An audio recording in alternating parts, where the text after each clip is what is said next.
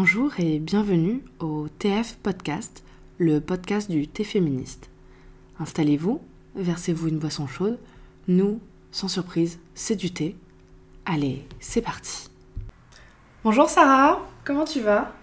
Ça va très bien, merci Laura. Et toi? Écoute, ça va très bien également. Aujourd'hui, on va parler validisme, validisme 1.1, et plus précisément de psychophobie. Pour cette émission, je crois qu'il est mieux de prévenir directement qu'on va parler de choses parfois difficiles. Pour les personnes concernées, vous avez l'ensemble des content warnings et des trigger warnings dans la description du podcast à laquelle je vous renvoie. J'en profite également pour indiquer que le podcast est retranscrit à l'écrit. Le lien est dans la description, donc ça peut être plus facile pour vous d'accéder au contenu euh, du podcast à l'écrit plutôt que d'entendre ce qu'on raconte. Sarah, est-ce que tu veux bien nous dire comment tu as choisi d'aborder ce sujet? Bien sûr. Tout d'abord, on va faire une introduction un peu longue comprenant trois grands points. Ça va être un rapide rappel historique sur la manière dont la société a abordé la santé mentale au cours des siècles, certaines définitions pour expliquer les termes validisme et psychophobie, et quelques chiffres concernant la santé mentale. Ensuite, on verra comment la psychophobie s'exprime dans la culture, dans le système de santé, comment elle peut être intériorisée et s'exprimer dans nos relations avec notre entourage, et enfin comment elle s'articule avec d'autres oppressions. Enfin, on fera un rapide tour d'horizon des idées préconçues à bannir, ainsi que des conseils pour être un ou une bonne alliée.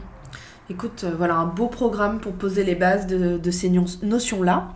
Donc on va commencer avec un peu d'histoire comment la santé mentale, voire la santé au sens général, a évolué dans l'histoire occidentale bah, Avant Hippocrate, la magie avait une très très grande importance dans l'étude du processus de la maladie en général, tant pour les douleurs physiques que mentales.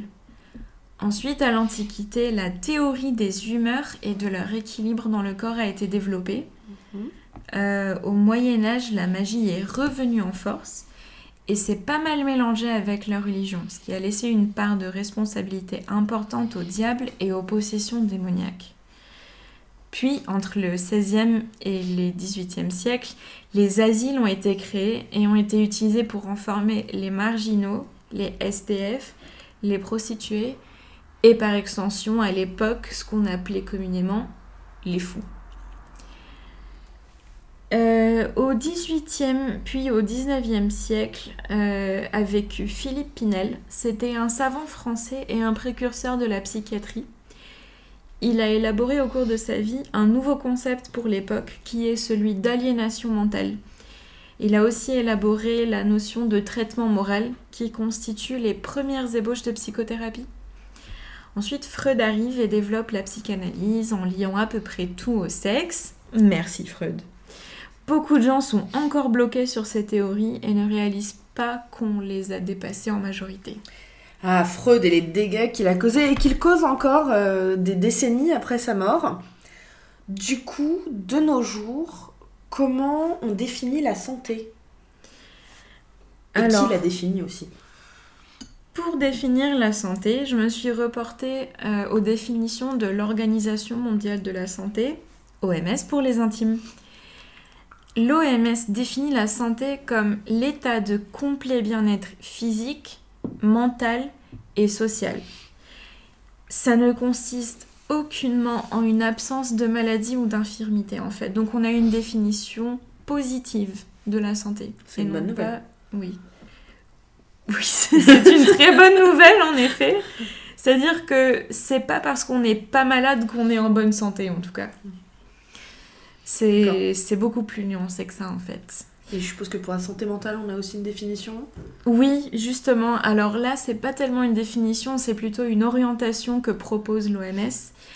Euh, donc l'OMS promeut le bien-être, la prévention des troubles mentaux ainsi que le traitement et la réadaptation des personnes atteintes de ces troubles.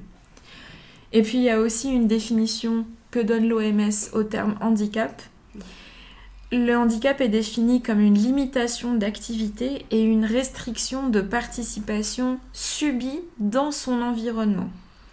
Le terme subi est super important. En fait, ça montre bien que le handicap est créé par l'environnement et par une société qui n'est pas adaptée à la personne non valide. Donc ce n'est pas la non-validité qui définit le handicap. Ce n'est pas du tout la même chose. Du coup, euh, pour reformuler, si je comprends bien, une personne non valide n'a pas nécessairement un handicap. Absolument. Une personne non valide, c'est une personne qui n'a pas un fonctionnement physique ou mental typique dans ce qu'on appelle la norme. Et ce fonctionnement atypique peut constituer un handicap, mais ce n'est pas nécessairement le cas. Du coup, pour arriver aux définitions de notre sujet, le validisme, qu'est-ce que c'est? Le validisme, c'est la discrimination subie par les personnes non valides. D'accord. Aujourd'hui, on va se concentrer sur euh, les personnes non valides au niveau mental. On fera sans doute une autre émission sur les personnes non valides au niveau physique. Mais aujourd'hui, on va se concentrer sur les personnes non valides au niveau mental et qui subissent une oppression spécifique. Est-ce que tu peux nous en parler un peu plus? Bien sûr. Alors, pour reprendre de, manière chronologique, euh, on, va voir que euh, pour désigner les personnes non valides au niveau mental, mhm. on peut utiliser le terme neuroatypique aussi. Chronologiquement, ça a d'abord été inventé par les personnes autistes, puis la neuroatypie a été élargie au diagnostic 10, entre autres la dyslexie, la dyscalculie, la dyspraxie, etc. Et est progressivement en train de s'étendre aux personnes usagères en psychiatrie dans leur totalité. Et la discrimination vécue par ces personnes s'appelle la psychophobie. Quel est le terme qui est utilisé pour désigner le fonctionnement atypique des personnes qui sont neuroatypiques? Alors en général, on va préférer employer le terme de trouble plutôt que de maladie psychiatrique, puisqu'on ne connaît pas nécessairement l'origine des symptômes. En fait, ce sont plutôt des diagnostics syndromiques qui sont des regroupements de symptômes. D'ailleurs, dans le reste de l'émission, j'utiliserai le terme diagnostic plutôt que trouble, parce qu'en tant que personne concernée, je, je n'aime pas la connotation péjorative du mot trouble. D'accord. Les diagnostics psychiatriques, est-ce que tu peux nous dire combien de personnes ça concerne à peu près? Parce qu'on a souvent l'impression qu'on parle d'une minorité de personnes, que ça concerne pas grand monde. Euh, est-ce que tu peux nous donner une réalité des chiffres? Est-ce que c'est ça, effectivement? Est-ce que c'est très peu de personnes ou est-ce que c'est bien plus de personnes? Ben, En fait, c'est énormément de personnes. Je pense que sans le savoir, tous les jours, on côtoie ou bien on est même une personne qui pourrait être usagère de psychiatrie, mais il y a une grosse part de déni. Donc, c'est très loin d'être une minorité. 25% des personnes dans le monde auront un diagnostic psychiatrique au cours de leur vie. Ça fait une personne sur quatre. Donc, c'est pas du tout une minorité. À l'heure actuelle, 450 millions de personnes dans le monde ont un diagnostic psychiatrique soit plus que la population des États-Unis réunis. Sachant que c'est 450 millions de personnes, c'est à un moment donné T que donc le nombre de personnes qui ont eu ou auront un diagnostic, bah, on monte sur les 25% de la population. Absolument. Donc c'est beaucoup plus important. C'est à ce moment T, ces personnes-là ont ce diagnostic qui peut disparaître plus tard. C'est-à-dire que quand on parle des 450 millions de personnes, c'est comme une photo prise à un instant T, comme tu le dis. Alors que quand on parle des 25% des personnes dans le monde qui auront potentiellement un diagnostic psychiatrique, là c'est comme une vidéo sur leur vie entière. C'est sur la ligne du temps, quoi. Exactement. Ok. Euh, environ 1% de la population adulte mondiale, donc là c'est encore une fois une photo, euh, a un diagnostic de schizophrénie, soit deux fois plus que les gens avec un diagnostic d'Alzheimer.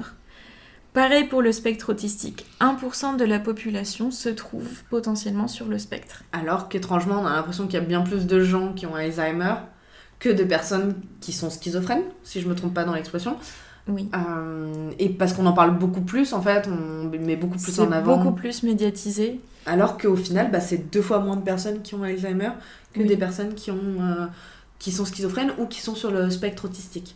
Absolument. D'accord. Oui, je, je, pense que d'ailleurs il y a une part de, de psychophobie en fait euh, dans, dans le traitement médiatique des, différents troubles psychiatriques et ou neurologiques.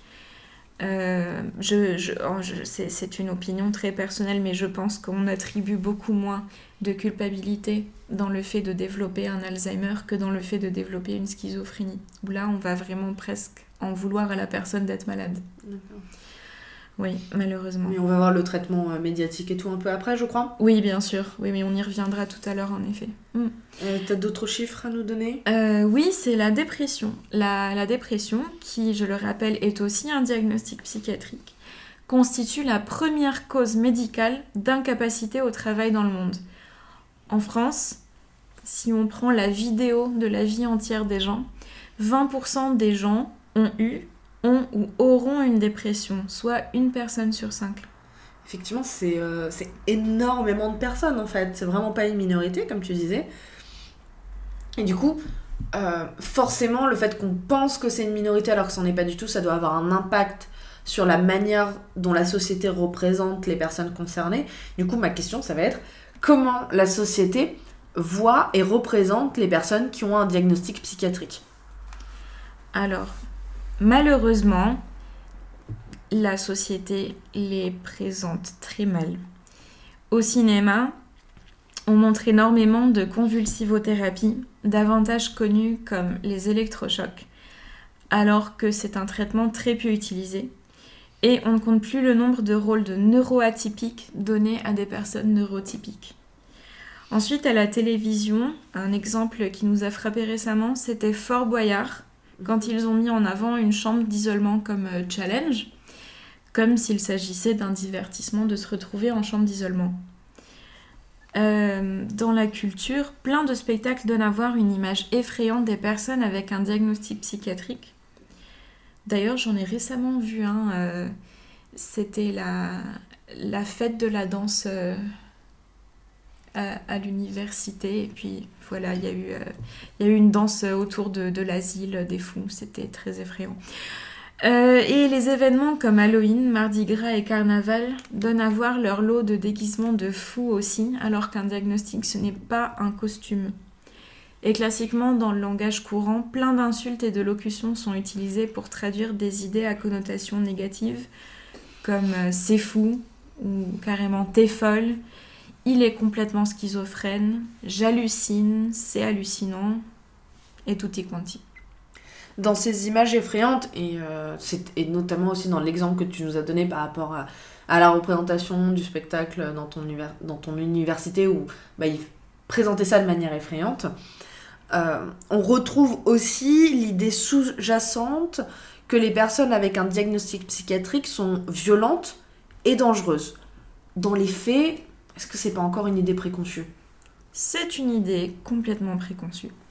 En fait, les personnes avec un diagnostic psychiatrique ne sont pas plus dangereuses que les personnes neurotypiques, voire elles le sont moins en fait. Le danger principal que les personnes neuroatypiques présentent, c'est qu'elles peuvent se faire du mal à elles-mêmes. Et moins de 1 meurtre sur 10 par exemple est commis par une personne à diagnostic psychiatrique. Et je crois que même les personnes neuroatypiques euh, ou les personnes non valides, même généralement, sont plus sujettes aux violences qu'elles n'en commettent elles-mêmes. Absolument, oui. Donc, again, euh, une idée préconçue à battre en brèche, enfin la première euh, grande idée préconçue qu'on présente ici et qu'il faut qu'on vire de nos représentations. et vu qu'on parlait de la société au sens large, on va centrer un peu plus notre, notre discussion sur l'entourage proche, donc ça comprend la famille, les amis.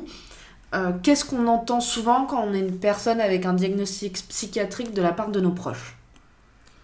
Alors, de la part des parents, on voit souvent une, responsabilisation de leur part. On, va souvent s'entendre dire euh, des choses comme c'est moi qui t'ai élevé, donc tu ne peux pas avoir tel diagnostic, c'est impossible. On a aussi les, conjoints, les conjointes euh, qui vont se, mettre en avant et, tenir des discours de type euh, tu devrais pouvoir tout me dire et je devrais pouvoir régler tous tes problèmes, euh, vécus personnellement. Dans ces deux cas, ça a des conséquences importantes comme un déni des difficultés, un retard dans la prise en charge et finalement une perte de chance pour la personne concernée. Selon l'entourage qu'on a, la religion, la religion peut aussi jouer un rôle important. Quand on peut avoir un entourage euh, très croyant, on peut s'entendre dire euh, si tu te rapprochais de Dieu, tu irais beaucoup mieux. Et je pense que c'est une bienveillance très mal placée. On peut aussi entendre dire dans ce cas, ce n'est pas une maladie, mais c'est une bataille entre le bien et le mal qui se joue en toi et toute autre sorte de bêtises. Euh, autre classique, ce sont les Jeux olympiques de la souffrance. En résumé, on va donner en exemple une personne qui a vécu quelque chose de terrible et on va mettre en avant le fait que cette personne va bien. Et donc une personne qui n'a rien vécu de similaire ne peut pas aller mal. Petit rappel, personne ne gagne jamais aux Jeux olympiques de la souffrance. Oui, effectivement, ça a du sens. Euh, tout ça, je suppose, a un impact sur la manière dont les personnes concernées se perçoivent. Tu confirmes? Oui, absolument. En fait, ça encourage le déni du genre. Euh, je suis trop forte pour être déprimée, euh, je suis trop intelligent pour être schizophrène, euh, ça n'arrive que chez tel type de personne, c'est tout simplement de la psychophobie intériorisée. Et en tant que personne concernée, je peux dire que c'est très compliqué de s'en défaire. Les personnes concernées peuvent souvent forcer un passing d'ailleurs, prétendre être neurotypiques, mais ce qui au final les fait vivre, leur fait vivre deux journées de travail en une seule. Et vu qu'on parle de travail, on va même élargir le sujet au fait d'avoir une activité. Euh, comment euh, tout ça s'articule avec le fait d'avoir une activité pour les personnes concernées qui peuvent avoir une activité et qui en ont une Parce que parfois on peut en avoir une, mais du fait de, la psychophobie et du validisme en, général, on n'arrive pas nécessairement à en avoir une. Donc quand on est concerné, qu'on a une activité, euh, comment ça s'articule tout ça? Du côté des, employeurs, euh, ces, derniers vont souvent être réticents à adapter les postes et à aménager les horaires, par exemple. Et ça peut rendre la vie des personnes concernées très précaire. Classiquement, euh, la précarité s'exacerbe lorsqu'on est au carrefour de plusieurs oppressions. Du coup, lorsque la personne concernée euh, est dans ce cas, sa précarité va s'exacerber. Euh, est-ce que tu veux bien nous indiquer comment ça s'articule? Et on peut commencer par exemple avec le sexisme. Qu'est-ce qui se passe lorsqu'on est euh, non valide, on a un diagnostic de psychiatrie et euh, on rencontre du sexisme, on est une femme Qu'est-ce qui se passe? Alors la, la relation psychophobie et sexisme date d'il y a très longtemps. En fait, depuis la nuit des temps, la psychophobie alliée au sexisme va se baser sur l'idée que les femmes sont faibles et intrinsèquement mauvaises. Leur sexualité est toujours remise en question. Freud. Merci. et de ce fait, euh, la description de leur souffrance par les femmes est forcément mal faite ou exagérée. Je, me permets de préciser que malheureusement, euh, je ne parle qu'au nom des personnes cisgenres. Oui, puisqu'on a les études qui sont qui sont pas nécessairement qui évidentes. Sont très cis-centrées. Voilà. Et puis il y a toujours aussi les histoires de passing, je suppose, qui doivent pas Enfin, le, milieu euh, médical n'est pas nécessairement le plus il n'est pas toujours le euh, bienveillant envers les personnes voilà envers les personnes transgenres et elles ne elles appliquent pas toujours le le bon genrage aux personnes transgenres selon leur niveau de passing, ce qui est absolument pas normal. Mais euh, donc ces deux éléments combinés font effectivement que, que cette émission parle d'un point de vue cis-centré, mais ça c'est c'est du fait des études on se base sur ce qu'on connaît. Euh, après, on, peut supposer, je pense, qu'une personne transgenre, une femme transgenre avec un bon passing, euh, se verrait appliquer les mêmes préjugés. Absolument, oui. Oui, absolument. Mm, mm, mm. Euh, et donc, par rapport aux, femmes cisgenres, encore une fois, on retrouve souvent l'idée de, de l'hystérie. Alors, l'hystérie, historiquement, ça a commencé avec Hippocrate et puis Galien. Euh, il y avait l'idée que l'utérus traversait le corps en long, en large et en travers en cas d'abstinence sexuelle et ou en l'absence prolongée d'accouchement. Entre-temps, la société a souvent considéré que les femmes étaient possédées et que c'était l'heure du diable. Et bah, du coup, on sait comment ça a fini avec les chasses aux sorcières. Et à partir du XVIe siècle, donc plus ou moins en parallèle, les théorisations sur la sexualité féminine sont revenues au goût du jour. Donc on a retrouvé les notions de faiblesse de la femme face aux passions, c'est-à-dire qu'elles avaient trop ou pas assez d'activité sexuelle et c'est ce qui les rendait malades. on se doute que Freud s'est bien inspiré de toutes ces idées. Vu qu'on parle d'activité sexuelle, euh, qu'est-ce qui se passe Comment la, psychophobie s'articule euh, avec le fait de ne pas être hétéro, donc avec l'homophobie? Et même, je vais élargir la question plus largement à l'ensemble de la communauté queer. Qu'en est-il pour les personnes queer? Et euh, petit rappel, le terme queer, c'est un terme parapluie qui permet de désigner l'ensemble des personnes LGBTI, autre terme qui est utilisé, mais qui est encore euh, restreint dans son utilisation, c'est mogaï. Euh, mais on peut utiliser le terme queer euh, assez largement. Aux États-Unis, en Angleterre, c'était vu comme une insulte, ça s'est réapproprié par la communauté. En France, il n'y a jamais eu vraiment ce côté péjoratif à l'emploi du terme queer. donc on peut l'utiliser assez librement, même si c'est toujours mieux que ça soit validé par les personnes concernées. Je suis personne concernée, donc je me permets sans problème d'utiliser le terme queer. Du coup, revenons à nous moutons. Euh, psychophobie, être queer et avoir un diagnostic psychiatrique. Ça se passe comment? Ça se passe comment? Euh, Alors là, je vais surtout me baser sur le manuel diagnostic et statistique des troubles mentaux, mhm. qu'on abrévie en DSM. Euh, le DSM a longtemps contenu des critères diagnostiques pour le trouble des préférences sexuelles et garde encore le diagnostic de troubles de l'identité sexuelle. En d'autres termes, l'homosexualité et la transidentité sont psychiatrisées et considérées comme des maladies mentales, alors que ce n'est absolument pas le cas. D'ailleurs, euh, il y a aussi une autre classification qui, elle, est tenue par euh, l'OMS et qui, qui concerne euh, pas seulement les troubles mentaux, mais aussi les maladies physiques, où on a vu les mêmes problèmes de euh, de, psychiatrisation et, de d'altérisation, enfin d'anormalisation de, des différentes euh, identités et des différentes orientations sexuelles. D'accord. Vu qu'on parle du DSM notamment, et vous allez comprendre pourquoi euh, je réinsiste dessus, comment le racisme s'articule avec la psychophobie? Alors, il y a plusieurs points euh, qui concernent l'articulation racisme et psychophobie.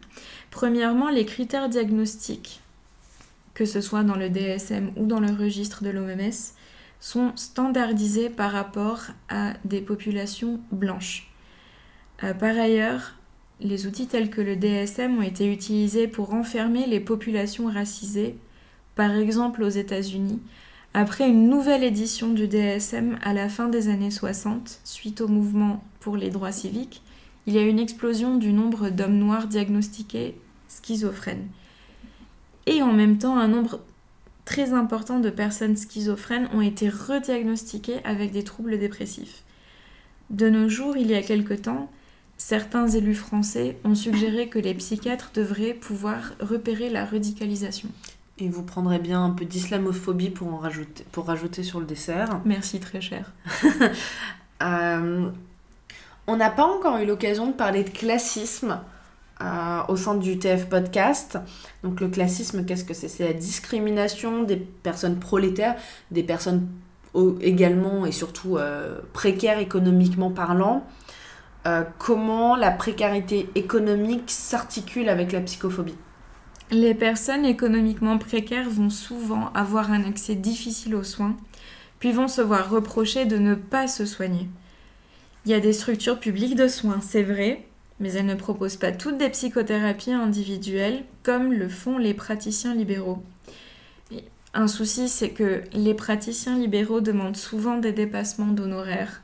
Donc ça fait un petit peu raisonnement tautologique. Les personnes euh, économiquement précaires ne peuvent pas se permettre forcément les dépassements d'honoraires. D'accord. Et euh, pour information, un tiers des personnes SDF en Ile-de-France ont un diagnostic psychiatrique. Et les personnes avec un diagnostic psychiatrique ont par ailleurs plus de risques de perdre leur emploi, leur logement, et donc de se retrouver à la rue.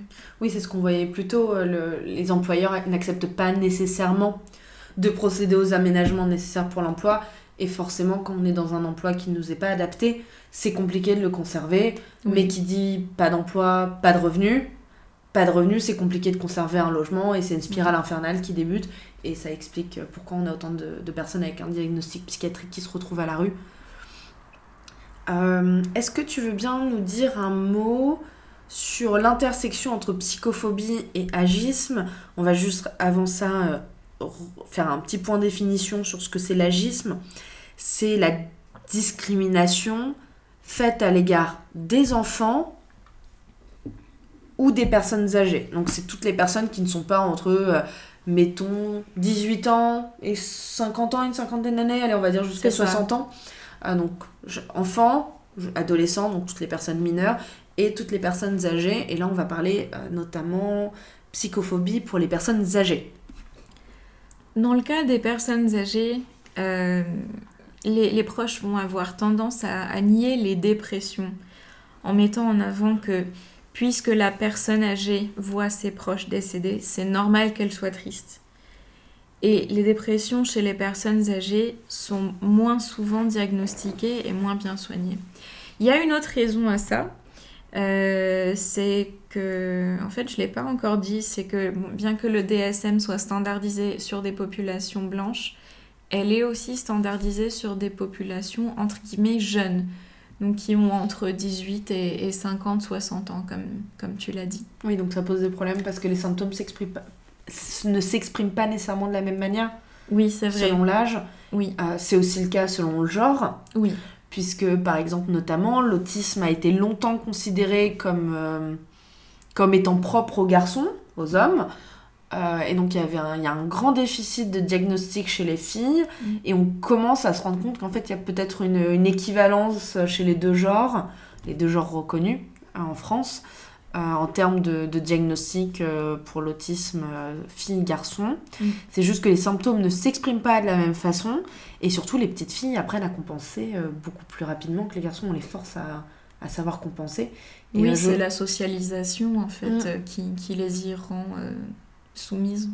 Exactement. Et je crois que tu avais aussi un exemple de, dans le sens inverse, où les Oui. hommes étaient moins, facilement, étaient moins bien diagnostiqués que les femmes?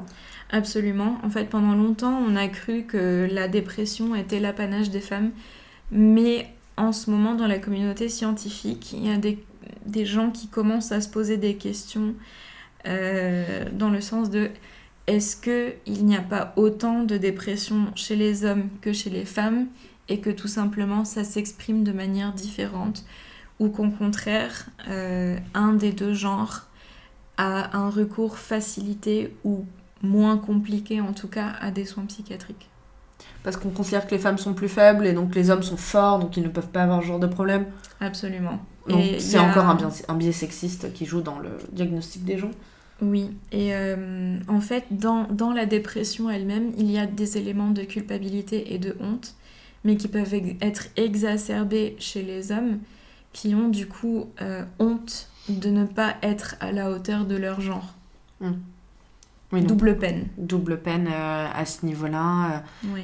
Puisque euh, si un, homme ne se conforme pas à ce qu'on attend de lui, bah, c'est pas vraiment un homme et tout ça. Alors que les femmes, de toute façon, peu importe ce qu'on fait, on est toujours en tort. On est bon, toujours faible, euh, voilà. on est toujours faible, donc quitte à être en tort, euh, pff, autant, euh, autant gérer le problème.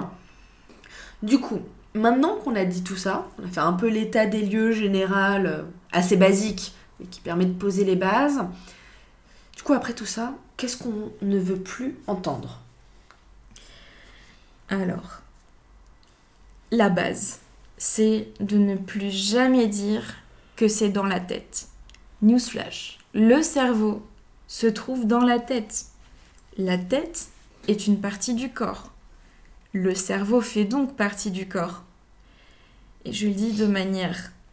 Je vois que tu me regardes bizarrement, Laura. Je- Ah, Non, j'aime beaucoup la manière dont tu le présentes en fait. ben, c'est-à-dire que, c'est-à-dire que régulièrement, on va se représenter les maladies neurologiques comme étant dans la tête parce que c'est dans le cerveau, et que la psychiatrie, c'est une sorte d'esprit qui flotte au-dessus.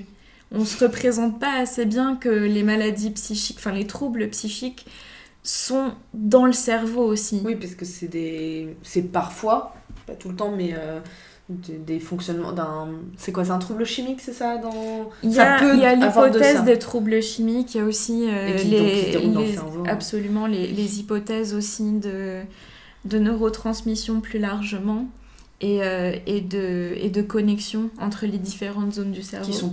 Enfin, Qui peuvent être perturbées ou en tout cas pas formées de manière typique ou dans la norme par rapport à la majorité des gens.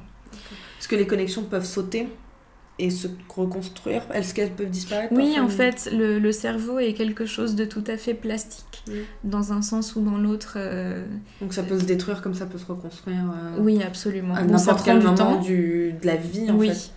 Ok. Oui. Donc ça c'est le petit point. euh, C'est dans la tête effectivement, mais c'est réel. Bah, c'est réel parce la que tête, parce que la dans tête est dans le corps et Ouais. donc le cerveau fait partie du corps. Donc les maladies mentales sont à prendre aussi sérieusement que les maladies physiques. Euh, deuxième point très important, surtout si vous n'êtes pas concerné et surtout encore plus si vous n'êtes pas un aidant d'une personne concernée, vous ne faites pas de commentaires sur la prise ou la non-prise de médicaments par les personnes concernées. Pour information, la plupart des médicaments ne rendent pas accro en psychiatrie. Au contraire, ils sont là pour faciliter la vie des personnes concernées. Donc pas de pill shaming, pas de culpabilisation des personnes concernées qui veulent se médiquer. A l'inverse, on ne fait pas non plus de pill forcing en pensant qu'il suffit de prendre des médicaments pour aller mieux. Euh, le fait d'aller mieux, c'est un effort multifactoriel qui inclut également et notamment la psychothérapie. Ensuite, euh, les traitements spéciaux dont peuvent jouir les personnes avec un diagnostic psychiatrique, comme par exemple les tiers temps aux examens, ne sont pas des privilèges. Au contraire, ils sont là pour compenser un handicap et les personnes neurotypiques ne sont pas discriminées par ces pratiques. Euh, il y a certaines expressions à bannir aussi du langage si vous n'êtes pas concerné, comme ben, on l'a dit tout à l'heure, j'hallucine, euh, c'est fou. On n'utilise pas non plus les termes schizo, schizophrène, borderline, border, autiste comme insulte. À la place, vous pouvez utiliser la richesse du langage français comme je n'en crois pas mes yeux, c'est incroyable, c'est terrible, c'est spectaculaire, c'est aberrant. En plus, vous gagnerez en précision dans vos propos. C'est tout bénef. Yay. Euh, on évite aussi de dire qu'on est tous un peu... hein, parce que ce n'est pas la même chose Qu'on est tous un d'avoir... peu autistes, qu'on est tous un peu schizo parfois. Oui, on est tous un peu tarés aussi, Ouais. mais bon, ça, voilà, ça revient sur le point d'avant aussi. Euh, ce n'est pas du tout la même chose d'avoir certaines caractéristiques et d'avoir un diagnostic psychiatrique. Et la dernière, c'est qu'on n'utilise pas la théorie des cuillères pour son propre compte lorsqu'on est valide. Ça ne veut pas dire que les personnes valides ne peuvent pas être fatiguées, c'est juste que la théorie des cuillères ne les concerne pas. Et est-ce que tu veux bien nous expliquer ce que c'est la théorie des cuillères justement? Oui, bien sûr. Alors, la théorie des cuillères, ça sert à expliquer que les personnes non valides ont une quantité d'énergie limitée, que ce soit par jour, par semaine ou par mois. En fait, pour résumer, une personne non valide va disposer d'un certain nombre de cuillères par jour quand elle se réveille. Et chaque tâche à réaliser utilise un certain nombre de cuillères. Alors ça dépend des gens, ça dépend des jours, mais certains jours, on aura, on aura l'impression d'en avoir strictement aucune et d'autres que le stock est inépuisable. Ça permet aux personnes non valides de mieux comprendre leur fonctionnement et d'accepter plus facilement que certains jours, elles ne peuvent pas faire grand-chose d'autre que se nourrir. L'exemple, ça va être, euh, mettons un jour où c'est vraiment la galère, on se réveille avec 5 cuillères et on n'en a strictement aucune de plus. Et c'est tout, c'est le stock pour la journée. On va utiliser, en fait, cuillère c'est cuillère c'est une une unité d'énergie à dépenser dans la journée. On va utiliser une cuillère pour se lever, une cuillère pour se préparer, une cuillère pour aller au travail, surtout si on doit prendre les transports au commun. Euh, une fois arrivé au travail, on va devoir utiliser quelques cuillères pour mener à bien les différentes tâches. Et puis ça y est, il n'y a plus de cuillère. Mais il faut quand même rentrer à la maison, il faut quand même faire la lessive, le ménage, la vaisselle, il faut se laver, il faut se préparer à manger, il faut se mettre en pyjama, aller au lit. Mais il n'y a pas de cuillère, donc c'est impossible. Donc des fois, il y a juste des jours où les personnes vont rentrer claquer et se mettre directement au lit. Un autre, euh, une autre métaphore, ça va être les, les points de mana pour la communauté geek. Moi, j'aime beaucoup cette métaphore aussi, c'est-à-dire que les actions qu'on doit mener dans une journée correspondent à des sorts qu'on va jeter avec des points de mana. Et je vous laisse compléter la suite tout seul chez vous à la maison. Euh, alors que les personnes valides, elles, ont un stock euh, illimité de cuillères tous les jours. Donc c'est pour ça que cette théorie ne peut pas s'appliquer à elles. Enfin, elles n'ont pas une quantité limitée d'énergie. Et c'est pour ça que cette théorie ne peut pas s'appliquer à elles. Euh, je crois également Hein, que lorsqu'on dépasse le stock de cuillères, cette fatigue se répercute sur les autres jours et empêche, donc on va mal dormir, et donc forcément ça va euh, empêcher la récupération complète du nombre de cuillères, et donc on va souvent commencer la journée suivante avec un stock moindre que ce qu'on aurait eu une journée classique. C'est-à-dire que, mettons, notre moyenne c'est 15 cuillères, mais si la veille on avait eu que 5 cuillères et qu'on a dépassé notre stock, bah, on va se retrouver avec 7 cuillères seulement euh, pour le reste de la journée, donc ce qui va impacter de nouveau notre, euh, notre journée, si je dis pas de bêtises. Non, non, tout à fait. C'est un peu une, une, sorte de spirale infernale euh, dès qu'on touche à l'équilibre précaire de son niveau d'énergie. alors c'est vrai qu'on a parlé de, de, stock de cuillères illimité pour les personnes valides. Encore une fois, ça ne veut pas du tout dire que les personnes valides ne sont jamais fatiguées, mais c'est une manière euh, que les personnes non valides ont de se réapproprier leur vécu et de mieux expliquer pourquoi elles n'arrivent pas à tout faire tout le temps. D'accord, c'est bon mm. à savoir. Du coup, pour les personnes qui veulent être de bonnes alliées, qu'est-ce qu'elles peuvent faire? Qu'est-ce qu'elles peuvent faire? Elles peuvent s'informer auprès des personnes concernées ça peut être de manière directe si la personne concernée est d'accord et qu'elle a assez de cuillères. Toujours respecter le consentement. Voilà. Euh, ça peut être de manière indirecte. Il y a pléthore de sources. Il y a des youtubeurs, des youtubeuses qui font très bien euh, en parlant de leur vécu. Il y a aussi des blogs, il y a des podcasts, clin d'œil, clin d'œil, qu'on peut suivre. Il y a aussi pas mal de pages sur les réseaux sociaux qui, qui, parlent du vécu des personnes non valides. On mettra les sources euh, dans la description du podcast, comme ça vous pourrez euh, vous inspirer, avoir des idées, mieux comprendre et tout ça. Les personnes qui veulent être de bonnes alliées peuvent encourager les personnes avec un diagnostic psychiatrique à prendre soin d'elles de la manière dont elles l'entendent. Encore une fois, pas de pile shaming, pas de pile forcing, on essaye de pas verser dans la psychophobie ordinaire. Enfin, elles écoutent les expériences des personnes concernées et ne donnent leur avis que si on le leur demande. En d'autres termes, on se tait, on écoute et on apprend. Donc ça fait euh, beaucoup de choses à assimiler. Je crois qu'on a couvert un, bon ensemble de bases. Du coup, merci Sarah pour toutes ces explications très instructives, très calmes, très patientes. Je pense qu'on a appris plein de choses et qu'on saura comment être de meilleurs, euh, meilleurs alliés, meilleurs aidants pour les personnes qui, côtoient euh, des personnes concernées. Donc merci beaucoup. Il n'y a pas de quoi, c'était vraiment un, plaisir de partager tout ça avec toi Laura. Également. Euh, nous espérons que cette troisième émission du TF Podcast vous a plu. Vous nous retrouvez évidemment sur euh, iTunes Podcast, Spotify, Deezer, SoundCloud et les autres. Merci de nous avoir écoutés, merci de nous écouter en général. Comme toujours, nos sources sont dans la description de l'émission. Vous pouvez également nous retrouver sur les réseaux sociaux, Facebook, Twitter et Instagram.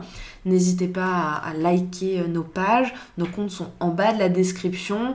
Euh, mettez-nous des bonnes notes, des bonnes étoiles sur iTunes Podcast si vous suivez sur iTunes Podcast. Euh, voilà. Et si, vous, en fait, si vous aimez notre travail, n'hésitez pas à liker et partager euh, nos comptes, les podcasts et tout ça. Et puis, euh, et puis, je vous dis à très bientôt, à la prochaine émission. Merci de nous avoir écoutés.